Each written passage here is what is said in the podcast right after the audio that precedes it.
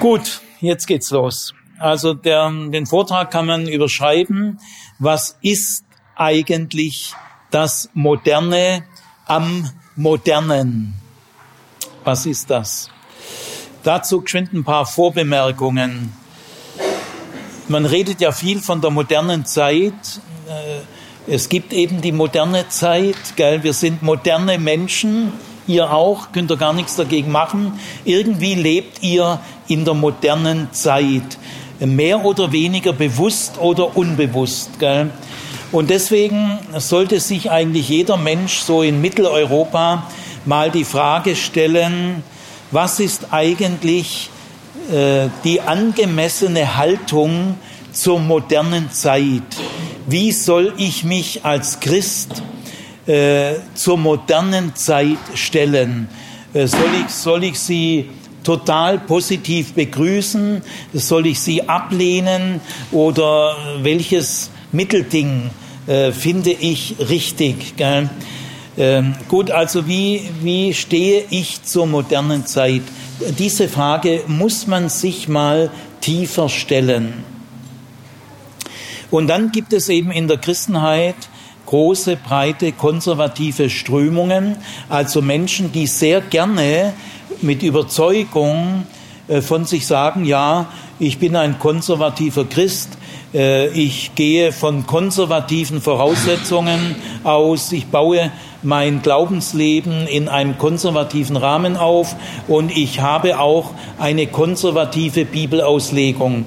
Das sage ich jetzt mal rein sachlich, das stimmt, das ist auch wichtig.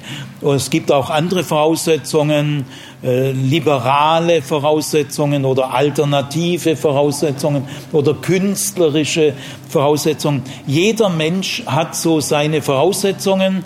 Man könnte auch sagen, seine Weltanschauung, ich auch. Das geht gar nicht anders, wir können es gar nicht vermeiden. Äh, trotzdem will ich mal zu diesen Grundfragen Stellung nehmen, denn die moderne Bibelwissenschaft ist nicht konservativ. Sie wird auch niemals konservativ werden. Es gibt einzelne Theologieprofessoren, das ist eine Minderheit, die bewusst konservativ arbeiten, die bestimmte Dinge auch zurückdrehen wollen oder äh, die, die dafür Sorge tragen wollen, dass diese moderne Bibelwissenschaft auch Raum hat für konservatives Denken. Also da entstehen dauernd äh, ein Ringen um diese Dinge. Gut, und das wird euer Denken und eure Wahrnehmung wird es klären und es wird euch gut tun. Ihr werdet also so eine Art Bildungsschub bekommen. Also, wenn wir uns fragen wollen, wie soll ich eigentlich zur Moderne stehen? Äh, soll ich zur Moderne aus konservativer Sicht sehr vorsichtig sein, eher skeptisch oder trete ich stärker auf die Seite der modernen Entwicklung? Das ist für uns Christen eine wichtige Grundsatzfrage. Und wenn wir diese Frage äh, klären wollen, müssen wir uns zunächst der Frage stellen, was ist das Moderne überhaupt? Was meine ich mit diesem Wort? Das ist in der Regel völlig unklar. Und deswegen kommt man auch nicht weiter. Und auch die zweite Frage, wann entsteht eigentlich die moderne Zeit? Also es sind so die beiden grundlegenden Fragen. Wann entsteht die moderne Zeit? Schon wichtig, sich das klar zu machen. Aber noch wichtiger ist, was ist das Moderne? Äh, ich habe beobachtet, so in den letzten 20, 30 Jahren, wenn man ein konservativer Christ ist, also ich war schon auf konservativen christlichen Ausbildungsstätten, war ich selber auch kürzere Zeit Lehrer, genauer gesagt Gastlehrer und ich war auch Bibelschüler auf einer Bibelschule und so. Also ich kenne äh, dieses konservative Denken und Fühlen ziemlich gut, weil ich es selber fünf bis zehn Jahre total innerlich mitgemacht habe, bis ich mich aus diesem Korsett herausentwickelt habe. Gut, also ich habe da gemerkt, ich habe auch Bücher gelesen in den letzten Jahren, konservativ geschriebene Bücher über die moderne Zeit. Und da habe ich in den Büchern, die ich gelesen habe, sind schon einige, aber vielleicht gibt's bessere, konservativere Bücher, konservative Bücher, aber ich kenne keins, weil die konservativen Bücher, die ich gelesen habe, kommen auch auf die moderne Zeit zu sprechen, aber nicht richtig, inkompetent. Es stimmt so nicht. Nämlich, da ist die moderne Zeit irgendwie relativ schnell negativ. Also äh, das Alte war besser, das Neue äh, ist schwierig. Die moderne Zeit, das ist Rationalismus oder Atheismus, Abfall von Gott oder auch die Überheblichkeit des modernen Menschen, habe ich in einem Buch gelesen. Äh, der moderne Mensch, typisch für den modernen Menschen ist, dass er sich immer klüger fühlt wie die Generationen vorher, weil es ist typisch für den modernen Menschen, so heißt es in diesem konservativen Buch, dass er sagt, die hatten ja noch nicht den heutigen Stand der wissenschaftlichen Forschung. Und da steht dann also drin, ja, da sieht man mal, wie gefährlich die moderne Zeit ist, denn sie, sie verleitet sehr schnell zur Arroganz, zur Überheblichkeit. Immer die letzte Generation der Wissenschaftler fühlt sich klüger und zum Maßstab berufen der früheren Generation. Und das ist schlecht. Ja, das stimmt, das ist schlecht. Aber ist das äh, die Moderne. Nein, das ist ein konservatives Bild von der Moderne. Also ich behaupte, äh, die Mehrzahl der konservativen Christen, man muss aufpassen, dass man nicht zu pauschal wird, schwarz-weiß stimmt nie, aber in den großen Tendenzen ich, ich behaupte nicht, dass ich alle konservativen Christen kenne und dass ich sie alle in jeder Schattierung berücksichtige. Nein, das schafft niemand. Aber ich, ich kann mit gutem Recht sagen, die großen Tendenzen im konservativen christlichen Denken zeichnen sich dadurch aus, dass sie die Moderne relativ schnell abwerten, zur Vorsicht mahnen. Moderne heißt verkopft, rationalistisch, äh, atheistisch, äh, Abfall von Gott und äh, Überlegenheitsgefühl über die früheren alten Völker. Also das ist nach meinem äh, Lektüre der letzten zehn Jahre ist das das hauptsächliche Bild, das ich gefunden habe. Dieses Bild aber ist inkompetent, es stimmt nicht, es wird äh, die wahren Gründe äh, der, der Moderne und was die Moderne wirklich ist, kommt hier gar nicht in den Blick. Also das kann nicht zu einer tieferen Bildung führen. Das führt zu einseitigen Stereotypen und Klischees und das ist ein echtes Dilemma. Jetzt will ich euch mal schön Gelegenheit geben, dass ihr zu zweit oder dritt mal zwei, drei Minuten, gell, kommt nicht drauf an, ihr braucht es auch nicht melden. Überlegt euch mal kurz äh, folgende zwei Fragen. Wann entsteht eurer Meinung nach die moderne Zeit? Überlegt mal. Und was ist das entscheidende Kennzeichen der Moderne? Also ich sage euch gleich vorneweg, äh, nicht der Rationalismus, nicht die Aufklärung, die äh, philosophische Aufklärung, nicht der Abfall von Gott.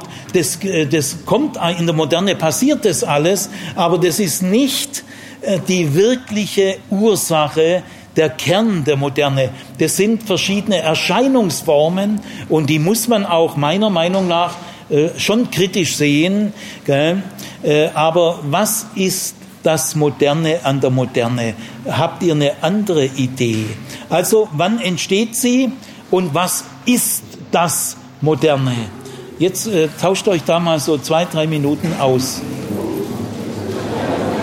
Ähm, jetzt geht's weiter. Ähm, ähm, erinnert mich mal dran, dass ich das Stichwort Postmoderne nachher auch kurz streife. Ähm, das ist ein, äh, ein wichtiger Punkt. Gell? Was ist Postmoderne? Ähm, also, also, das kläre ich jetzt mal vorneweg. Gell? Ich nehme mal kurz Stellung zur Postmoderne.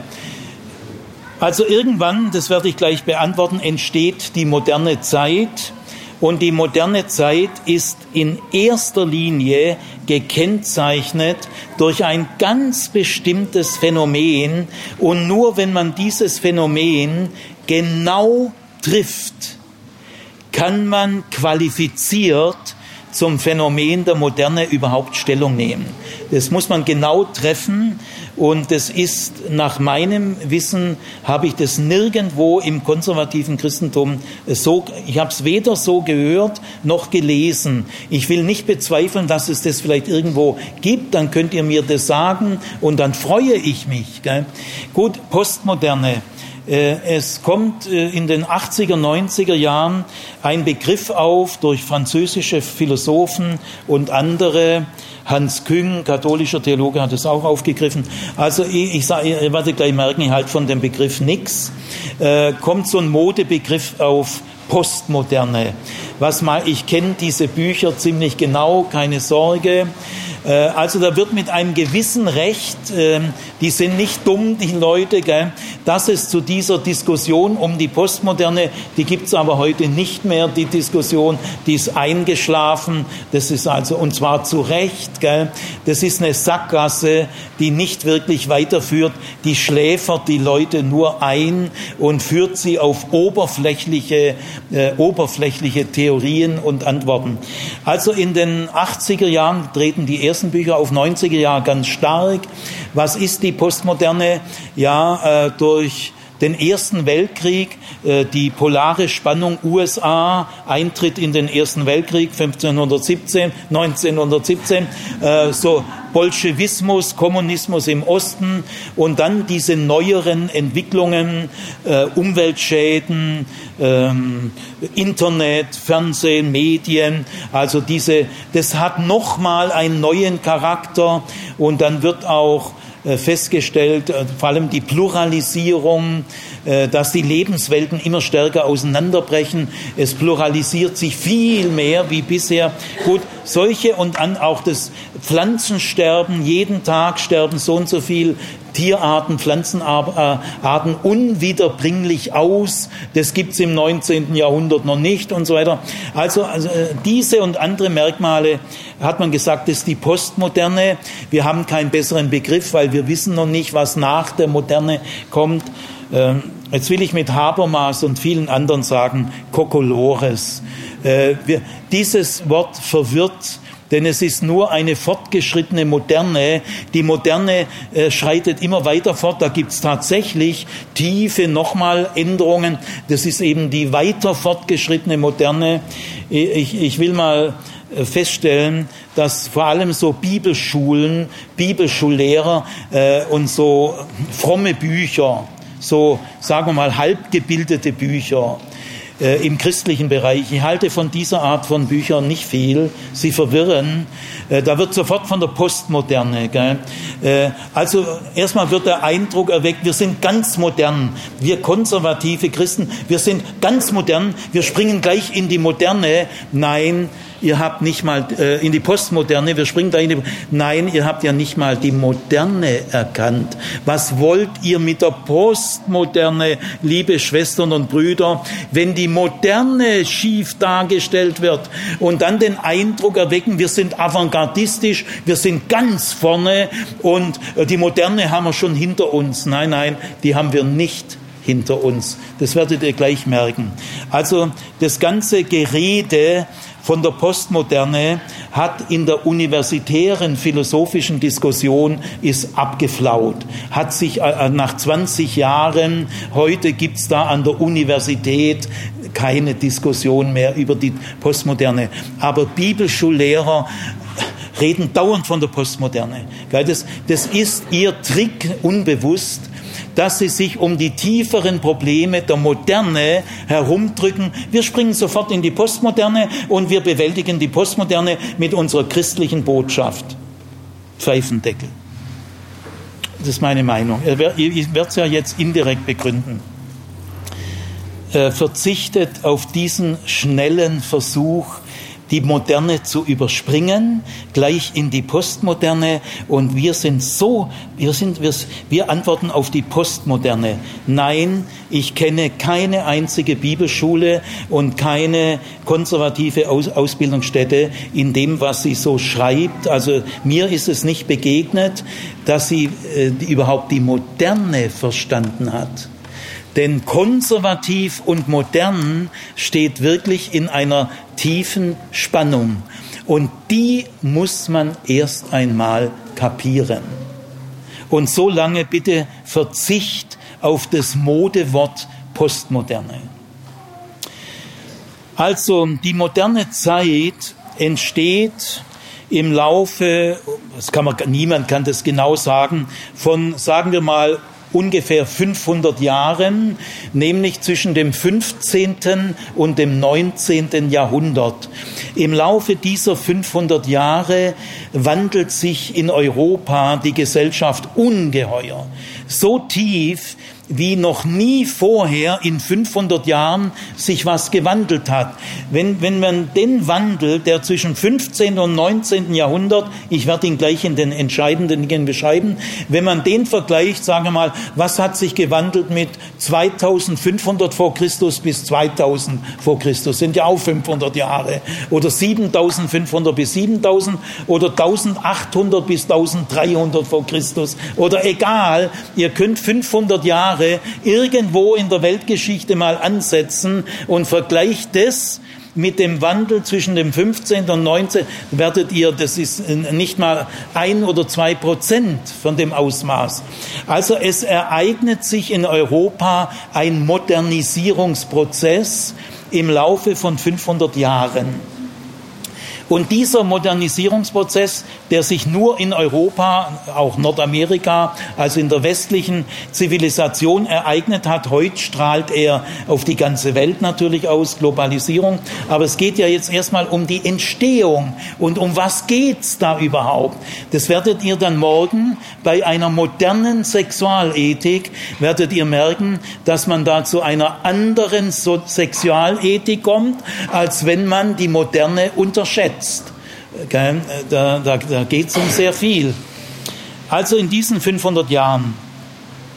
Jetzt, ähm, was ist der Kern, um das es geht? Das sage ich jetzt mal mit einem Satz, aber mein ganzer Vortrag will euch äh, klären, um was, was damit alles verbunden ist. Der Clou des Modernisierungsprozesses, der natürlich im 20., 21. Jahrhundert beschleunigt weitergeht, ist ja klar, äh, heute mit Internet, Handy und so weiter. Gell? Äh, aber die moderne Zeit am Ende vom 19. Jahrhundert, sagen wir mal 1899, kann man auf jeden Fall sagen, wir leben in einer modernen Zeit. Das kann man am Ende vom 19. Jahrhundert eindeutig sagen. Es hat sich über 500 Jahre so entwickelt und dieser Modernisierungsprozess, der hier sozusagen prägend wird für die gesamte Gesellschaft, hat sich im 20., 21. Jahrhundert weiter, äh, hat weiter zugenommen. Gell? Der Clou ist die Beschleunigung des historischen Wandels. Das ist der Clou nicht Atheismus, Ration. Äh, das sind zwar, äh, die kommen dann mal, aber die sind nicht die Ursache, die sind eine Erscheinungsform. Aber die Ursache der modernen Zeit ist glasklar ein Motor, eine Ursache. Die muss man herausheben, nach vorne bringen und alles andere ist von daher, kann man verständlich machen. Der, der geschichtliche Wandel wird vom 15. ins 19. Jahrhundert immer schneller. Er beschleunigt sich immer mehr. Im 20. noch mehr, im 21. noch mehr. Wenn heute PH-Studierende, also Lehramtsstudierende, sich über den Musikgeschmack der Zwölfjährigen, wenn sie nicht gerade eine Schwester haben oder so, da müssen sie schon eine Fachzeitschrift lesen.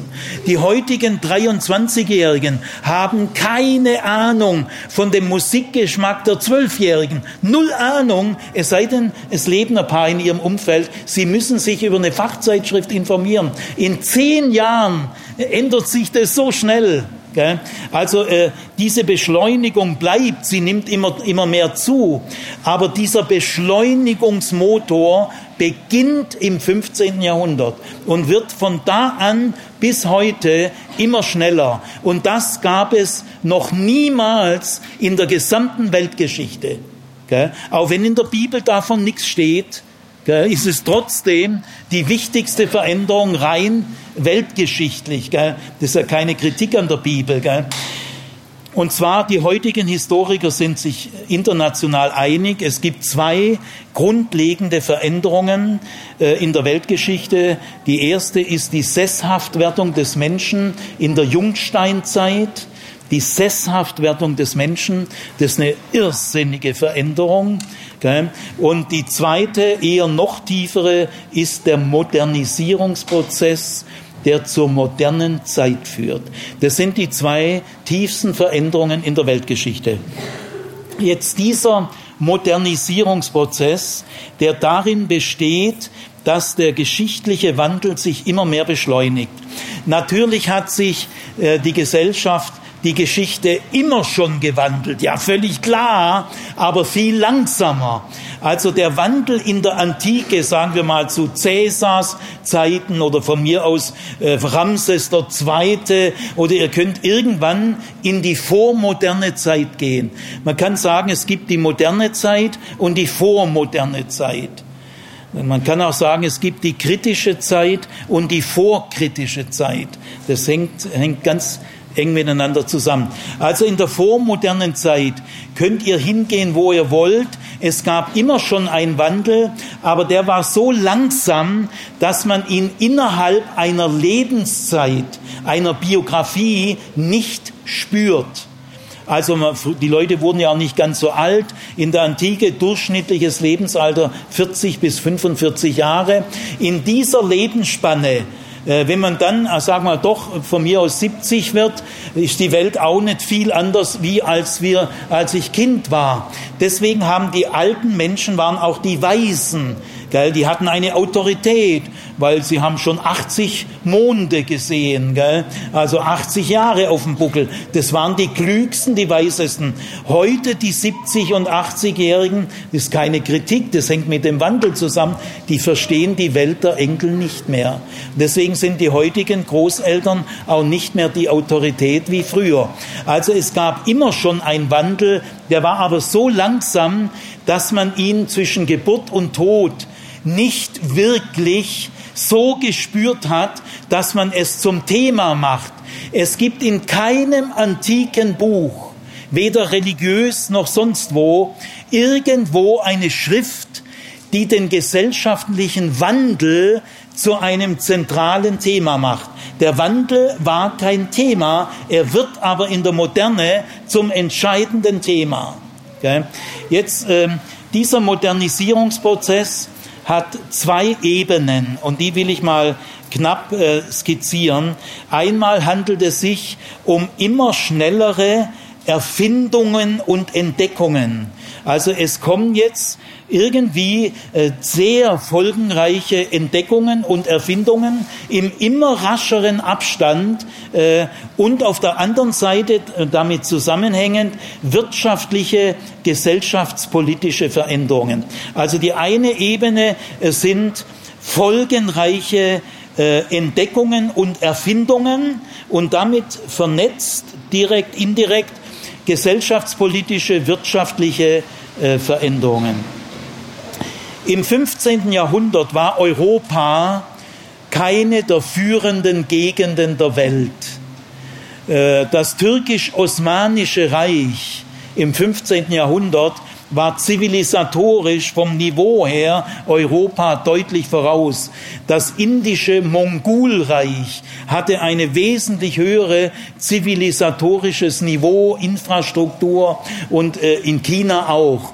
Auch das politische Gewicht von Europa im 15. Jahrhundert, äh, die Vorgänge in China, im indischen Mongolreich und das aufstrebende äh, osmanische Weltreich, äh, da ging die Post ab. Äh, in Europa, die, die Ritter mit ihren Truhen, wo die hingepinkelt haben. Allein die Pinkelkultur im Osmanischen Reich und im indischen Mongolreich ist, ist auf einer anderen Ebene wie in den Ritterburgen. Da stank es ja fürchterlich. Gell?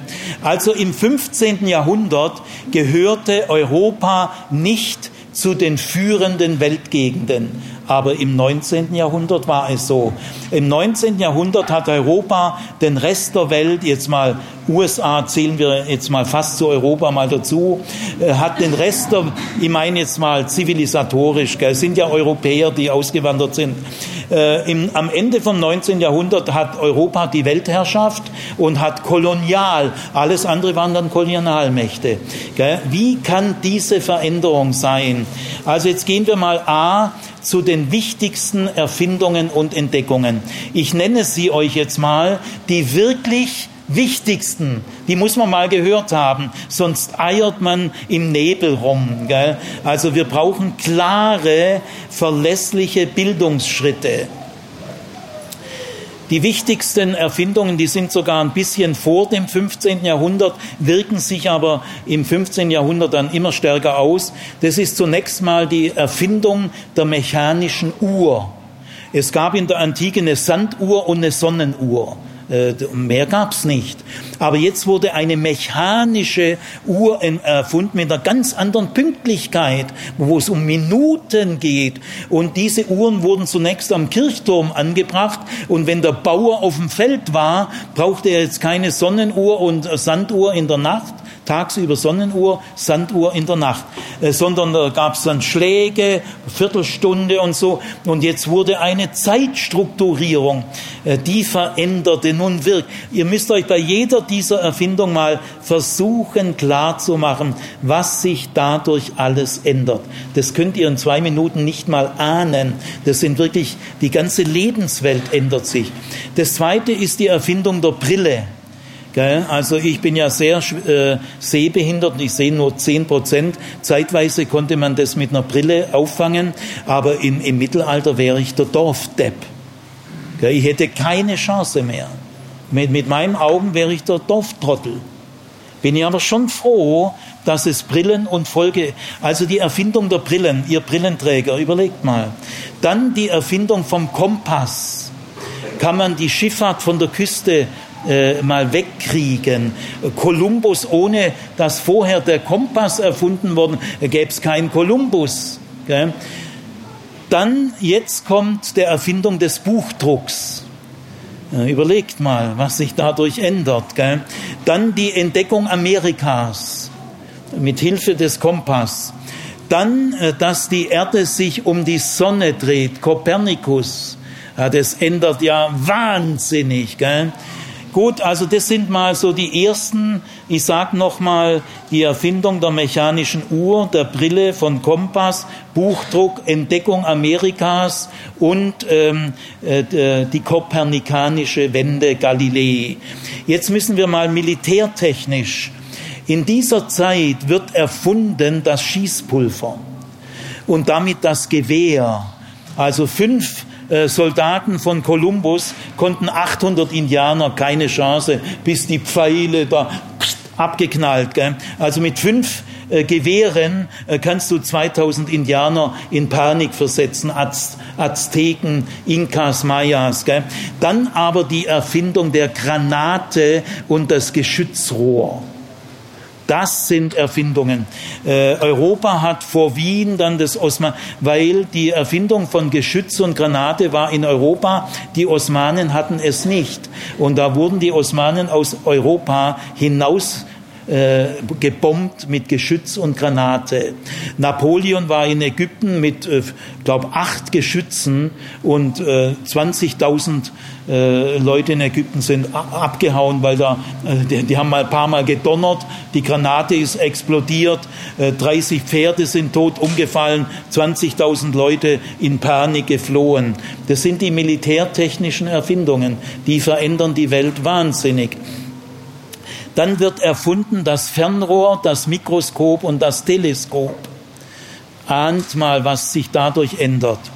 Dann wird zum ersten Mal erfunden, 1600 so und so viel, dass der menschliche Körper einen Kreislauf hat. Das wusste in der Antike kein Mensch. Martin Luther wusste nicht, dass, dass wir einen Kreislauf haben. Wenn eine Leiche rumliegt, da gibt's ja keinen Kreislauf mehr. Es war unbekannt. Ein italienischer Arzt entdeckt, wir wissen ja heute, wir haben einen doppelten Kreislauf, einen Körperkreislauf und einen Lungenkreislauf. Also das ist eine Entdeckung im 1620 oder so. Dann bleiben wir mal jetzt bei der Medizin. Die Entdeckung der Röntgenstrahlen und der Narkose. Jetzt gehen wir mal in die Technik. Es wurden Motoren entwickelt, Turbinen und es, es entstanden Labore. Es gibt in der Antike kein einziges Labor. Es wird auch jetzt Geschichte, also ich greife ein bisschen vor, Fossilien. In der Antike sucht kein, man weiß gar nicht, was sind Fossilien. Ja, kein Mensch sucht in der Antike nach Fossilien, das gibt's nicht. Gell. Also aber, also Maschinen, Turbinen, Labore, es entsteht die Dampfschifffahrt, es entsteht äh, Fabriken, Jetzt kommt die Industrialisierung, die verändert ja ungeheuer. Jetzt entsteht auch eine ungeheure Verstädterung, Urbanisierung. Äh, bis ins 19. Jahrhundert lebten Jahrtausende lang die meisten Menschen auf dem Land. 90, 95 Prozent waren Bauern und Hirten, gab, gab einige wenige, aber 90, ab der Mitte des 19. Jahrhunderts lebten in England, Deutschland und Frankreich mehr Menschen in einer Stadt als auf dem Land. Das ist aber eine Veränderung, eine Tiefe, äh, die könnt ihr kaum ermessen. Also bleiben wir nochmal bei den Entdeckungen. Äh, äh, entdeckt wird also es, äh, Fabriken, ja, dann die Glühbirne, der e-, elektrische Strom wird entdeckt, dann die Glühbirne, dann die Eisenbahn, dann die Fotografie, dann die Telegrafie, dann das Radio und das Auto. Flugzeug lassen wir mal weg, weil ich gehe nur bis zum Ende vom 19. Jahrhundert. Flugzeug dann Anfang 20. Jahrhundert, Fernseher, Handy, Internet. Gell? Das lassen wir mal. Das ist nicht Postmoderne, das ist einfach eine weiterentwickelte Moderne, die sich auch sehr stark wandelt. Gell? Aber es geht immer um den historischen Wandel. Warum bringt der Ausdruck Postmoderne nicht viel? Weil auch in der Postmoderne bleibt das Grundprinzip, der historische Wandel wird immer beschleunigter. Und das ist die Moderne. Die Moderne ist gekennzeichnet durch den zunehmenden, beschleunigenden historischen Wandel. Und das ändert wahnsinnig viel. Hat es in der vormodernen Zeit nicht gegeben, kennt auch Jesus nicht und Paulus nicht und David nicht und Mose nicht. Das heißt, wir stehen dann schon vor der Aufgabe, dass wir die biblische Botschaft, die ich über alles schätze und liebe, dass wir die sinngemäß in die Moderne äh, anwenden. Aber da muss man, kann man nicht eins zu eins. Gell? Wir leben nicht mehr in der biblischen Welt. Gut, die wirtschaftspolitischen, gesellschaftlichen Veränderungen, die mit diesen, äh, ich habe jetzt die wichtigsten Entdeckungen und Erfindungen aufgezählt und die brauchten natürlich eine gewisse Zeit, bis die sich umfassend ausgewirkt haben. Aber ahnt mal, wie tief die Veränderungen sind. Jetzt gehen wir mal wirtschaftlich gesehen nach den Kreuzzügen 12. bis 13. Jahrhundert durch die Kreuzzüge entsteht ein intensiver Handel zwischen Abendland und Morgenland. Den hat es vorher nicht gegeben.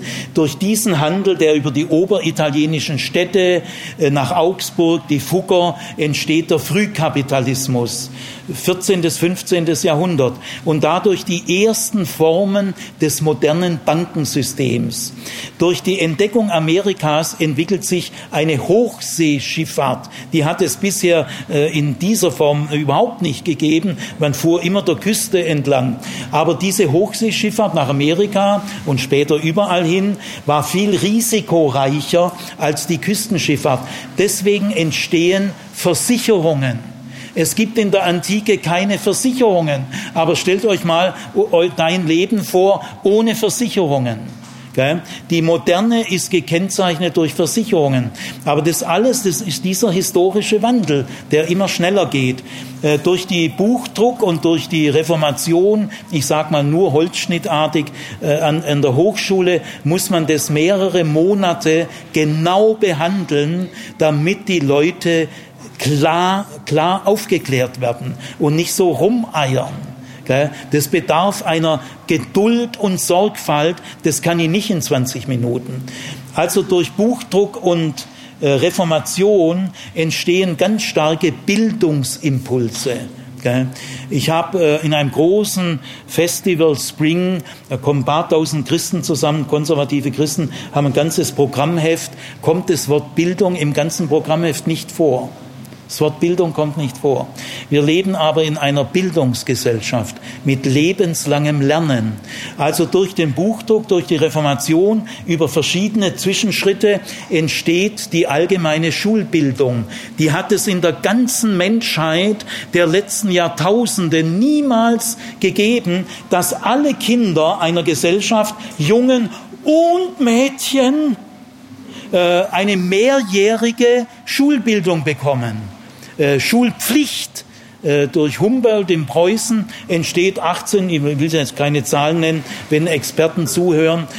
Also auf jeden Fall, es entsteht die allgemeine Schulpflicht für Jungen und Mädchen. Hat es niemals in der Menschheitsgeschichte gegeben, dass alle Kinder mehrjährige, erst so vier, fünf Jahre, dann sieben Jahre, acht Jahre, später dann zehn Jahre und so weiter. Äh, dann auch, es entsteht äh, die Kleinfamilie. Bisher war das Haus. Das Wort Familie gibt es in der Bibel gar nicht. In der Antike gibt es keine Familie. Das Wort Familie entsteht im 18. Jahrhundert. Die heutige kleinbürgerliche Fünf-Zimmer-Wohnung, Mietwohnung mit zwei Kindern, ja, das gibt's in der Bibel wirklich nicht. In der Bibel gibt es das Haus, ich und mein Haus. Aber ein Haus ist was ganz anderes wie die Familie und es ändert auch die Sexualethik. Morgen dann. Äh, also äh, aus der Großfamilie oder besser gesagt dem Haus, das sind 20 bis 50 Personen. Gell, entsteht jetzt die kleinbürgerliche Kleinfamilie, die, die auf Konsum angewiesen ist. Und die hat die Berufsausbildung der Kinder nicht mehr in der Hand. Die Familie, die, die, das Haus verliert eine Funktion nach dem anderen. Es entstehen jetzt Berufsschulen. Der Staat übernimmt die Berufsausbildung.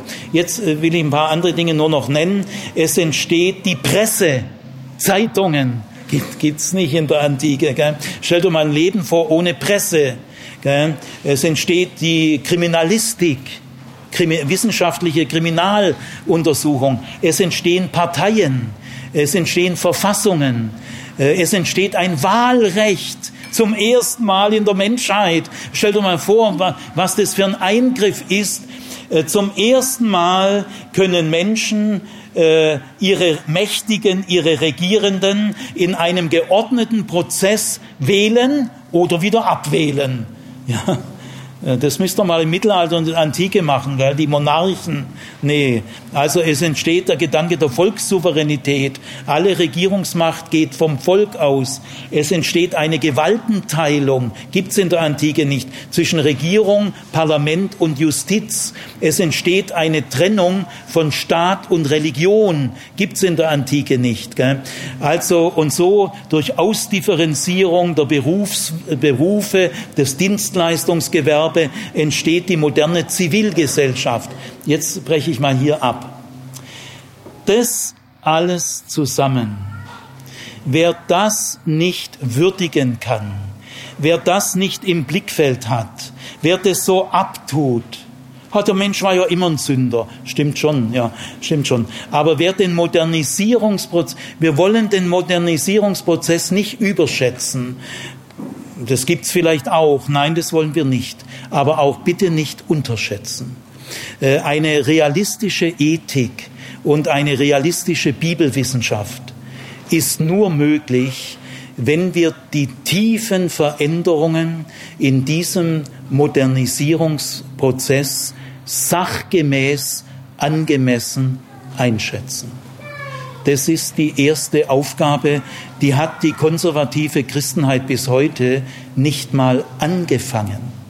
Sie, Sie wissen ja in Ihrer Analyse gar nicht, dass das Entscheidende an der modernen Zeit der sich beschleunigende Wandel ist und nicht Atheismus und Rationalismus. Das sind nur, die, die tauchen mal auf, die, die gehören auch zur Moderne, sind aber mehr äh, eben Konsequenzen oder Erscheinungsformen, aber nicht die Ursache.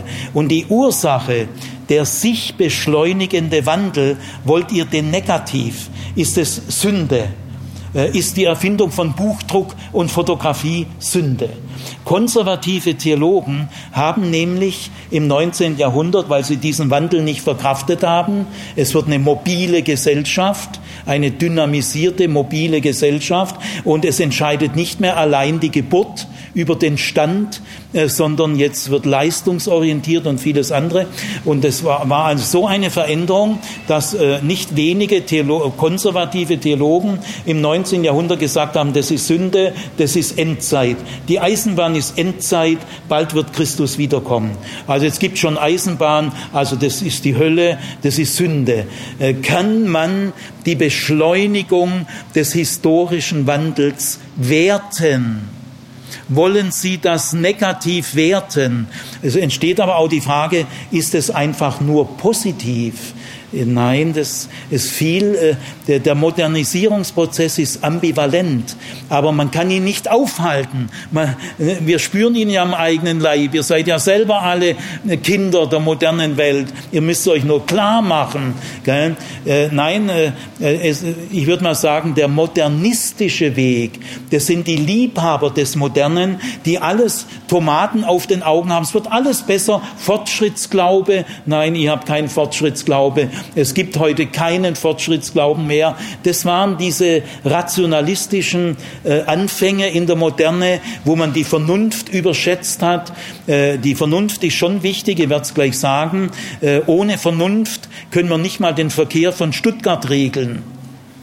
Also Irrationalismus ist auch nicht das, was wir brauchen. Die Vernunft hat schon eine bedeutende Rolle, aber die Vernunft ist auch ohnmächtig. Sie kann vieles auch gar nicht. Äh, wie wollen Sie mit Vernunft gegen Geldgier und Machtgier ankämpfen, hat die Vernunft null Chance. Die Vernunft ist also auch sehr ohnmächtig. Und das haben wir inzwischen gelernt. Also heute an der Universität, außer Ingenieure und Techniker, da gibt's noch Rationalisten. Aber das mehr so Technokraten. Aber in den Geisteswissenschaften kenne ich keinen Rationalisten mehr an der Uni. Der Rationalismus ist sowas von gründlich überholt. Es gibt heute heute philosophische Standardwerke, Philosophie der Gegenwart. Ähm, da werden zehn, zwölf Strömungen genannt. Da ist der Rationalismus gar nicht mehr vertreten. Auch der kritische Rationalismus äh, völlig ausgespielt. Also der Kampf der Frommen gegen Rationalismus, also der ist sowas von überholt, das zieht einem die Socken aus. Gut, also äh, das war der erste Schritt. Äh, die Moderne entsteht vom 15. und 19. Jahrhundert und zwar äh, der Kern ist der sich beschleunigende historische Wandel, der sich auch bis heute weiter beschleunigt. Deswegen ist heute in der Moderne der Wandel, der geschichtliche Wandel ein zentrales Thema für Politik, Wirtschaft, Technik, Ethik, und auch für Religion, für die Leute, die bewusst in der Moderne leben. In der Antike ist der Wandel gar kein Thema. Äh, durch diesen beschleunigenden Wandel, jetzt kommt der zweite Schritt, ändert sich äh, das Verhältnis des Menschen zur Vergangenheit. Äh, das ist der zweite Punkt, den müsst ihr euch gut merken. Also erster Punkt, die Beschleunigung des geschichtlichen Wandels. Dadurch eine Veränderung des Menschen zur Vergangenheit. Jahrtausende lang hat der Mensch in der Kraft der Vergangenheit, das heißt in der Kraft der Tradition, seine Gegenwart gemeistert. Denn die Gegenwart war unsicher, äh, ist ein dünnes Rinnsal. Woher bekomme ich die Geborgenheit, die Kraft, um mein Leben zu meistern? Aus der Tradition, aus der Vergangenheit. Denn in der Vergangenheit hat sich ja lang bei den Vätern gezeigt, was sich bewährt. Die Tradition schafft die Kraft und die Geborgenheit, in der der Mensch die Gegenwart meistern kann. Vergangenheit und Gegenwart sind ganz eng beieinander, denn die Vergangenheit ist die Geborgenheit, äh, das Bewährte, äh, und in Kraft dieses Bewährten meister ich die Gegenwart. So war es Jahrtausende lang. Aber jetzt durch den sich beschleunigenden historischen Wandel wird die Vergangenheit immer vergangener. Die Vergangenheit ist ja das, wo es noch keine Fotografie gab. Da gab es auch noch keine Gewerkschaft. Da gibt es auch noch keine Zeitung. Gell? Äh, die, die Siebtklässler sagen mal, ah ja, es hätte doch Cäsar in der Zeitung lesen können. Da muss man sagen, weißt damals gab es noch keine Zeitung. Gell? Und dadurch kommt dieses Überlegenheitsgefühl, wie blöd waren denn die früher? Die haben nicht mal eine Zeitung gehabt. Gell? Da, dadurch kommt diese Gefahr, dass wir, und, dass wir so arrogant werden. Gell? Weil die Vergangenheit, äh, es kommt ein historischer Graben. Die Vergangenheit ist jetzt nicht, nicht mehr dicht bei der Gegenwart, äh, Geborgenheit und Kraftquelle, äh, sondern die Vergangenheit rückt weit weg. Äh, das ist die Zeit, wo es das und das und das und das noch nicht gegeben hat. Jetzt kann also die Vergangenheit nicht mehr die Hilfe sein, wie in einer Zeit des langsamen geschichtlichen Wandels. Nicht, weil die Menschen schlechter werden. Ihr dürft es nicht emotional, ethisch oder privatistisch interpretieren. Das sind grundlegende Änderungen, wo, die euch genauso treffen wie mich. Da kann niemand privat was dafür. Wenn die Scheidungsquoten heute zehnmal so hoch sind, nicht weil die Leute schlechter werden, sondern das hängt mit diesen Wandlungsfaktoren zusammen, die muss man erstmal angemessen in den Blick bekommen. Das ist noch eine Zukunftsaufgabe für die konservative Christenheit. Sie hat die Wandlungsfaktoren bis heute nicht angstfrei, unbelastet, fair, sachlich analysiert, sofort apologetisch. Gell? Gleich irgendwie mit Bedenken. Gell? Und da merkt man, sie bewältigen das nicht. Gell? Gut, also äh, zum Beispiel dieser Wandel im, äh, in der Vergangenheit, dass wir ein anderes Verhältnis bekommen, zeig, äh, zeigt sich auch in den Erzählformen. Äh, bis ins 19. Jahrhundert erzählte man Sagen, Legenden, Fabeln, Märchen, Mythen. Das ist die Erzählung einer Welt mit langsamen geschichtlichen Wandel. Die Märchen, ich halte sehr viel von Märchen. Wir können auch heute noch sehr viel aus Märchen lernen, gar keine Frage. Trotzdem muss man jetzt mal sagen, Märchen erzählen eine Welt, als ob sie immer die gleiche bleibt. In Märchen gibt es keinen gesellschaftlichen Wandel. Ist einfach noch gar kein Thema. In Fabeln auch nicht, in Legenden auch nicht, in Parabeln auch nicht, in Mythen auch nicht. Äh, jetzt kommt die Reportage, der Bericht, die Recherche. Es kommen ganz neue Formen, die eben den Wandel berücksichtigen. Heute leben in Stuttgart in einem Drittel aller Wohnungen Singles. In der Antike gibt es gar keine Singles. Aber in einer modernen Hauptstadt zunehmende Tendenz, ein Drittel der Wohnungen sind Single-Wohnungen taucht auch die Frage auf, sollen Singles ihr Leben lang auf Sex verzichten? Kann da eine konservative Ethik? Gell? Jetzt kommt die Frage, können die Antworten in der vormodernen Zeit, äh, als die Tradition alles noch die höchste Autorität war die Tradition. Die Tradition hat die Erziehung geleitet, die Sozialisation, alles die bewährte Tradition. Aber die Tradition kann nicht mehr die Hilfe sein, äh, wenn sich die Welt immer schneller wandelt. Die Tradition kann einen auch blockieren. Bisher war die Vergangenheit eine ungeheuer schöne Hilfe. Äh, der Mensch hat es auch erlitten, dass diese Hilfe wegbrach. Das, war schmerzlich. Äh, äh, diese Geborgenheitskraftquelle der Vergangenheit, der Tradition kann nicht mehr in jedem Fall helfen, weil die Dinge ändern sich. Und wer zu sehr fixiert ist auf Tradition, der verpasst den Anschluss. Die Tradition kann auch blockieren. Wer zu spät kommt, den bestraft das Leben. Also die Tradition ist jetzt nicht mehr eine selbstverständlich unbefragte Autorität, die immer hilft. Nein, sie, man muss jetzt von Fall zu Fall sehen, hilft sie noch? Ja, sie kann schon auch oft noch helfen, aber oft auch nicht mehr. Gut, also wir haben jetzt zwei Schritte.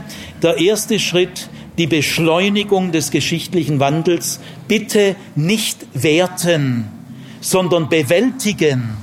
Das ist die Aufgabe. Sich nichts mehr vormachen, sich nicht in eine konservative Sonderwelt flüchten.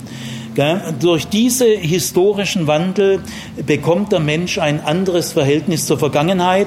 Er löst sich jetzt stärker aus der Vergangenheit, denn die Vergangenheit war auch eine ungeheure Macht. Sie hat den Menschen abgestempelt. Du bist ein Schustersohn, dann wirst du Schuster, ganz klar. Mädchen mit 14 verheiratet, mit 25 äh, sieben Kinder, mit 31 Großmutter. Ja, so ist es und so wird es immer sein. Und pass dich mal an. Nein, jetzt durch den Wandel werden Alternativen denkbar. Solange der Wandel gar nicht bemerkbar ist, herrscht die Tradition und es sind gar keine Alternativen denkbar. Gell? Könige gibt's immer. Jetzt merkt man, äh, nein, die, die Adligen, die Könige könnte man eigentlich auch abschaffen. Das, äh, das ist nicht naturnotwendig. Gell? Gut, jetzt kommt der dritte Schritt. Ich muss mich ein bisschen kürzen. Fünf Schritte sind's. Der, der, aber der, der erste Schritt ist grundlegend. Das ist wie ein Reißverschluss wenn ihr nicht die Beschleunigung, ich habe in keinem Buch, christlichen Buch außerhalb der Universität habe ich diese Erkenntnis jemals im Leben gelesen. Und deswegen werden die Leute auch nicht gut äh, emanzipiert. Gell? Weil das ist, die, das, das ist wie beim Reißverschluss. Die Beschleunigung des geschichtlichen Wandels muss klar als das, der entscheidende Punkt erkannt und ausgewertet werden.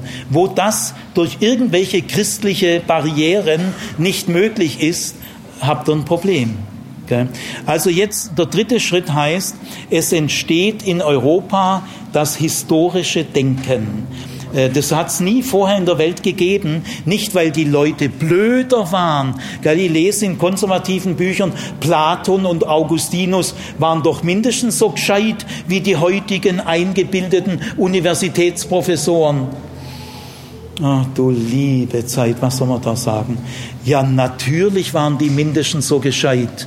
Selbstverständlich. Platon war ein Genie, Augustinus war ein Genie, die waren viel klüger als 99 Prozent der heutigen Universitätsprofessoren, aber sie konnten nicht historisch denken, weil sie den Modernisierungsprozess nicht erlebt haben.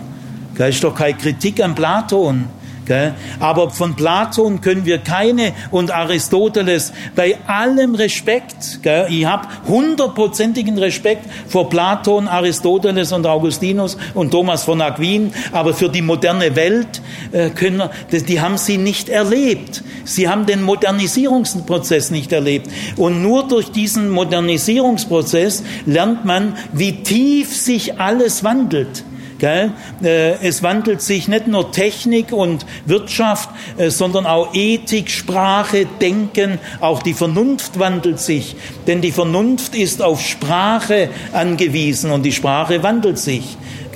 Also jetzt entsteht das historische Denken. Und jetzt will ich mal ganz einfach und klar sagen, was ist das historische Denken? Die Entdeckung im historischen Denken, die ist nur möglich, wenn man miterlebt, wie die mittelalterliche Welt, wie wir aus der mittelalterlichen Welt nach dem 15., 16., 17., 18. Jahrhundert ausgestiegen sind. Und was sich da alles auf allen Ebenen, Großfamilie, Kleinfamilie, Adlige weg, äh, aus äh, Untertanen werden Bürger und Verstädterung, Urbanisierung, Kleinfamilie, Schulpflicht und so weiter. Gell? Also das merkt man jetzt, was sich da alles wandelt. Gell? Und jetzt heißt, historisches Denken erkennt die historische Bedingtheit der gesamten menschlichen Lebenswelt. Das ist historisches Denken. Das gibt es in der Antike nicht und kann es nicht geben, weil der Ermöglichungsgrund ist, dass du die schnelle Veränderung am eigenen Leib, Mode und alles Mögliche, dass du das am eigenen Leib spürst und dass du das nicht mehr ignorieren kannst. Es wandelt sich tatsächlich sehr viel. Und dann kommt es zur Erkenntnis, die ganze menschliche Lebenswelt ist historisch bedingt. Das heißt, sie ist geschichtlich gewachsen und kann auch geschichtlich abgeändert werden.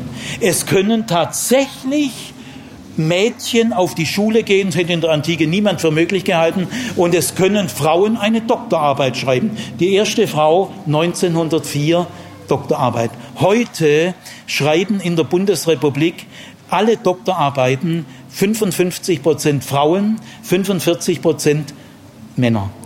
Und da sagt, da gibt's christliche Gruppen, die sagen, Frauen dürfen nicht leiten. Ja, in der Antike waren Frauen Analphabeten.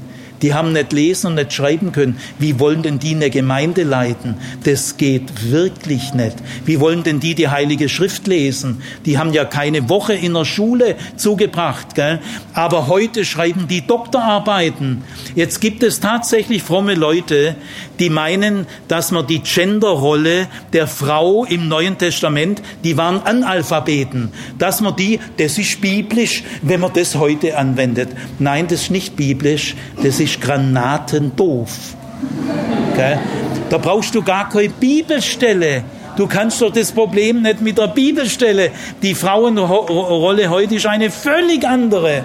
Gell? Berücksichtigt den historischen Wandel. Der Fundamentalismus kann das nicht. Gell? Der muss alles aus der Bibel, zack, bumm. Gell? Also es entsteht das historische Denken. Und das historische Denken heißt, alles ist geschichtlich gewachsen und veränderbar. Das meint nicht, äh, dass es auch Dinge gibt, die immer gelten. Das muss ich jetzt mal einfließen. Natürlich gibt es Wahrheiten über den Menschen, die werden immer gelten, durch allen Wandel hindurch, selbstverständlich. Also ich sage mal ein paar Sachen. Der Mensch will immer geliebt sein. Das war schon so in der Altsteinzeit. Der Mensch will geliebt sein, geachtet sein, er will Teil einer ähm, Gemeinschaft sein, Isolation ist schlecht und der Mensch hat Ängste, der Mensch hat Sorgen und der Mensch hat Sehnsüchte. Ja, Amen, Halleluja, das stimmt immer. Aber mit der Betonung dieser Dinge darfst du nicht den Fehler machen, die Bedeutung des historischen Wandels zu unterschätzen. Gell? Äh, weil Liebe, äh, der Mensch will geliebt sein, aber heute drückt sich vielleicht Liebe anders aus. Gell? Also es gibt Dinge, tiefe Existenzwahrheiten über den Menschen, die immer bleiben. Äh, das ist unbestritten. Kein vernünftiger Mensch bestreitet das. Aber es wird konservativ, eine konservativer Trick konservativer Ideologie, wenn man sagt, ha, guck doch, es ändert sich doch eigentlich gar nicht viel. Ich habe mal einen, äh, einen evangelikalen Apotheker, habe ich mal den Vortrag gehalten und meldet er sich, Herr Zimmer, ich weiß aber einen Text aus Griechenland, da haben sich die griechischen Philosophen auch schon über die schlechten Manieren der Jugendlichen äh, geäußert. Gell? Die, die räumen nicht auf, sie putzen, waschen ihre Hände nicht und beim Essen koppen sie da so rum. Gell? Also die regen sich doch, doch, hat sich doch gar nicht viel geändert. Dann sage ich, lieber Bruder Apotheker, das, der Generationskonflikt, den gibt es tatsächlich immer. Gell? Weil die Generationen stehen in einem Konflikt. Das war vor 3000 Jahren nicht viel anders wie heute. Aber wenn Sie, lieber Bruder Apotheker, dieses Beispiel missbrauchen, um den historischen Wandel zu unterschätzen, dann unterlaufen sie einem konservativen Irrtum. Das müsst ihr unterscheiden lernen. Also viertens, äh, es entsteht eine neue Art von Wissenschaft. Äh, die gibt's erst in der Moderne. Und äh, ganz kurz gesagt, in dieser Wissenschaft ist nicht mehr die Tradition die oberste Autorität. Unbefragbar, selbstverständlich, die Tradition hat Recht. Nein, das ist jetzt in der heutigen modernen Wissenschaft nicht mehr. Also die Tradition wird nicht äh, lächerlich gemacht, bitte nicht. Die wird auch geliebt, ge wertgeschätzt, aber sie kann nicht mehr diese absolute ständige Hilfe sein wie in der vormodernen Zeit. Die Rolle der Tradition kann heute nicht mehr die sein wie zur Zeit vom Mittelalter und in der Zeit von Jesus. Kann nicht mehr sein. Also äh, sondern was kommen jetzt für neue Autoritäten. Der moderne Wissenschaftsbegriff hat zwei Autoritäten. Die Tradition kann noch eine dritte sein, dort wo sie immer noch sich bewährt und sehr viel Kluges drin ist, das auch auf heutige Situationen anwendbar ist.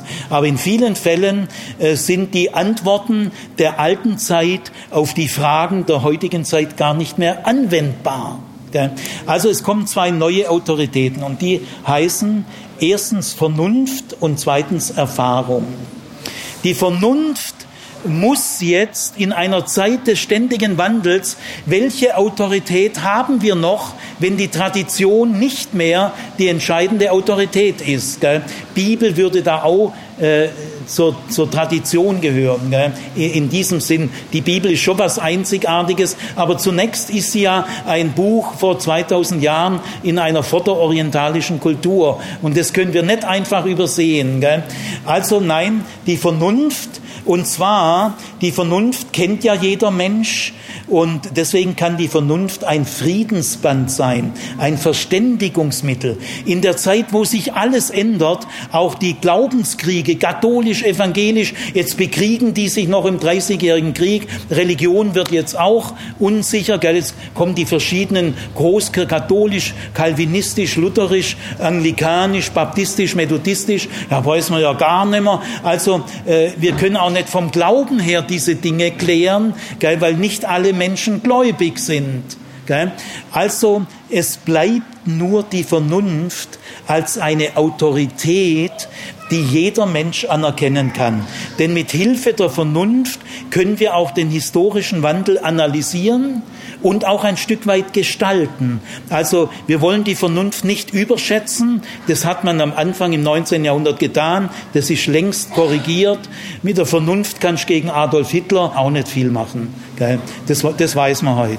Also äh, das Zweite ist die Erfahrung.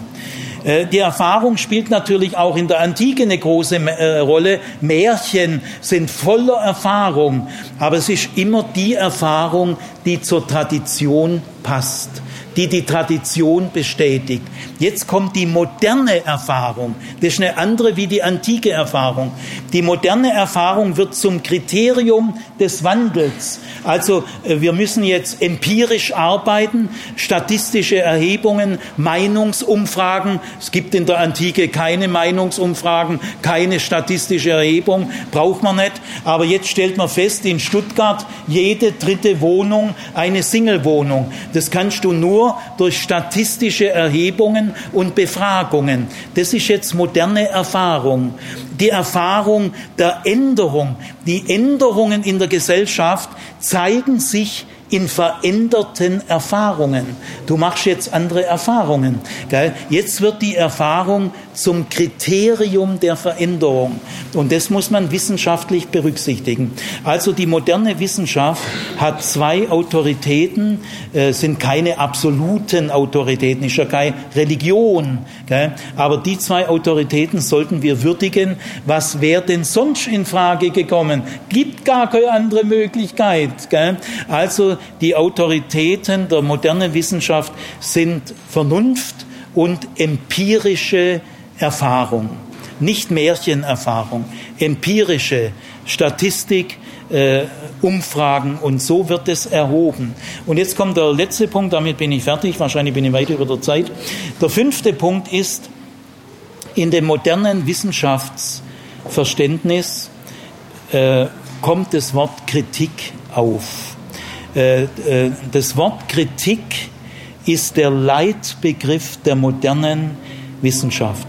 Und wenn das das konservative Christentum nicht erkennt, woher das kommt, und sondern gleich dagegen polemisiert, ein Schmann von vorn bis hinten. Also das Wort Kritik. Äh, wie kommt es so 1780, 1800, 1810, so in diesem Bereich dieser 30 Jahre wird ein Begriff erfunden, den es vorher nicht gibt, nämlich das Wort kritisch.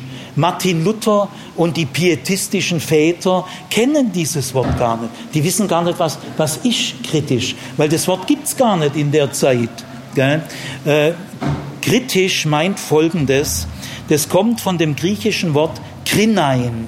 Da kommt übrigens auch das Wort Krise her. Das ist aber ein anderes Kapitel. Krinein heißt im Griechischen unterscheiden.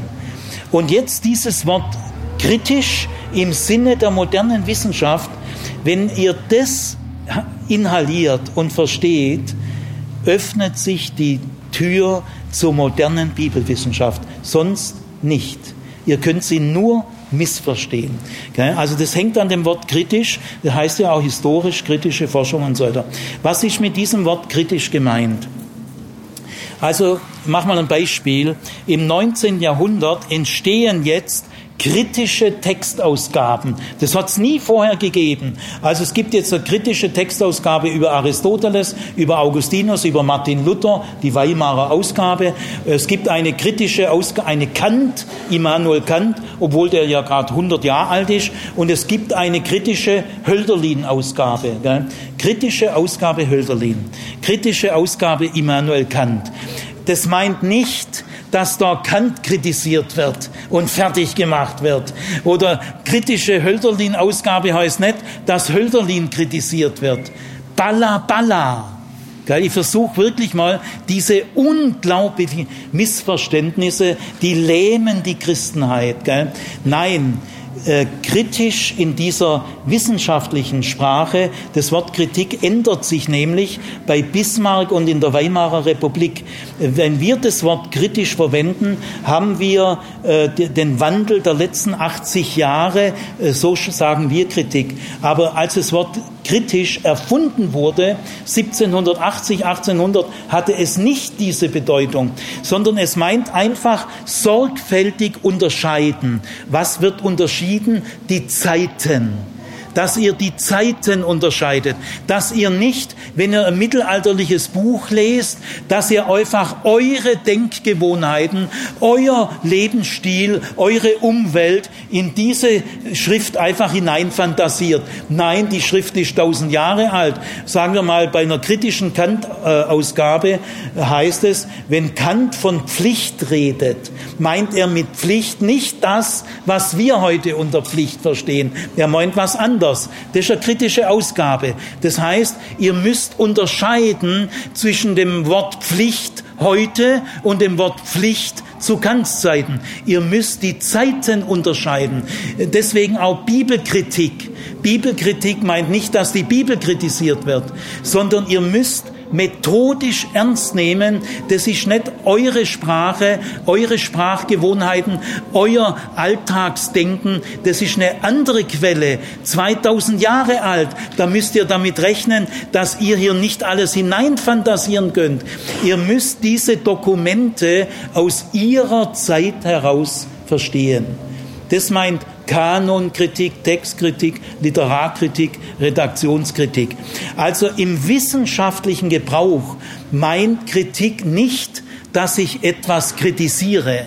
Das kommt erst später auf, sondern es meint, dass ich methodisch überprüfbar ältere Dokumente aus ihrem Kontext zunächst einmal interpretiere, aus ihrer Zeit heraus verstehe und dann kann ich in einem zweiten Schritt dieses Dokument auf die heutige Zeit beziehen, angemessen beziehen. Aber ich muss einen geschichtlichen Text erst einmal aus seiner Zeit, was wollte der Autor ursprünglich seinen Lesern sagen? Vielleicht was anders, wie du denkst und vielleicht was anders, wie dir recht ist.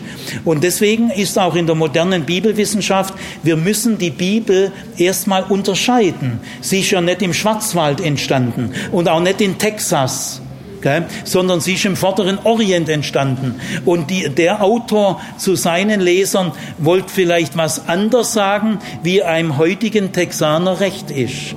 Oder einem heutigen Jesus-Freaky. Also wir müssen selbstkritisch werden. Die Bibel, wir müssen auch die Bibel gegen uns lesen. Also in der modernen Bibelwissenschaft sagt man, die Bibel muss erstmal ihr Wort sagen dürfen. Auch wenn das ein sperriges ist und der Bischof nicht hören will und wenn das unserer Bibelsicht vielleicht gar nicht entspricht, ja, dann müssen wir halt unsere Bibelsicht ändern.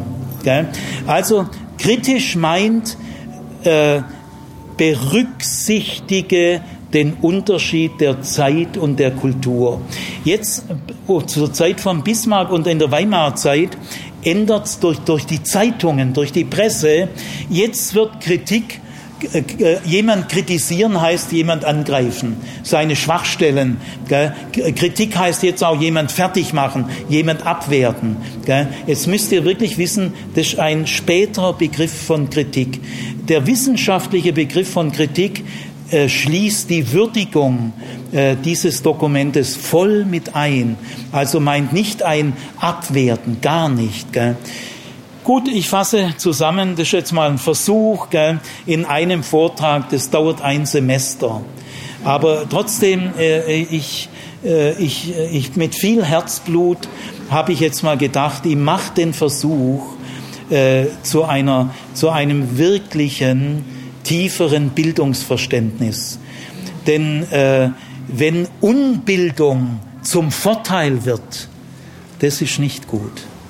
Wenn ihr ein religiöses Konzept habt, wo, wo, man, wo man sich sagen muss, ich will das alles gar nicht wissen, äh, äh, äh Unbildung ist eigentlich für meinen religiösen Frömmigkeitsstil ein Vorteil, dann äh, habe ich Sorge. Gell? Äh, es, es ist schon gut, wenn wir uns den Dingen stellen. Also was ist das Moderne an der Moderne? Äh, ich habe fünf Thesen als Antwort. Das Moderne besteht in dem sich beschleunigenden historischen Wandel. Dadurch verändert sich das Verhältnis des Menschen zur Vergangenheit. Die Vergangenheit kann nicht mehr die Hilfe sein, wie sie Jahrtausende lang war. Die Zukunft wird wichtiger. Der Mensch kann sich aber auch von der Macht, von der abstempelnden Macht der Vergangenheit lösen. Insofern hat das historische Denken eine sehr befreiende Kraft. Es entsteht drittens das historische Denken.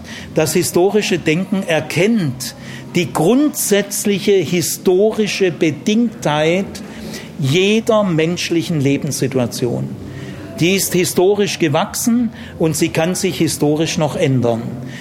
Dadurch entsteht ein moderner Wissenschaftsbegriff, bei dem nicht mehr die Tradition die oberste Autorität ist, sondern die Vernunft in Kombination mit der empirischen Erfahrung. In dem Zusammenhang taucht das Wort kritisch auf. Es meint, dass ich sorgfältig Rechenschaft ablege, dass ich mit meinem Denken und meinen Sprachgewohnheiten und meinen, äh, meinem Tellerrand äh, nicht einfach in ein älteres Dokument alles das hinein fantasieren kann, was ich gern hätte, sondern kritisch heißt, berücksichtige, dass dieser Text und dieses Dokument in einer anderen Zeit und in einer anderen Kultur ursprünglich geschrieben wurde. Und was wollte der ursprüngliche Autor seinen ursprünglichen Lesern, Leserinnen sagen? An dieser Frage dürfen wir nicht einfach vorbeigehen.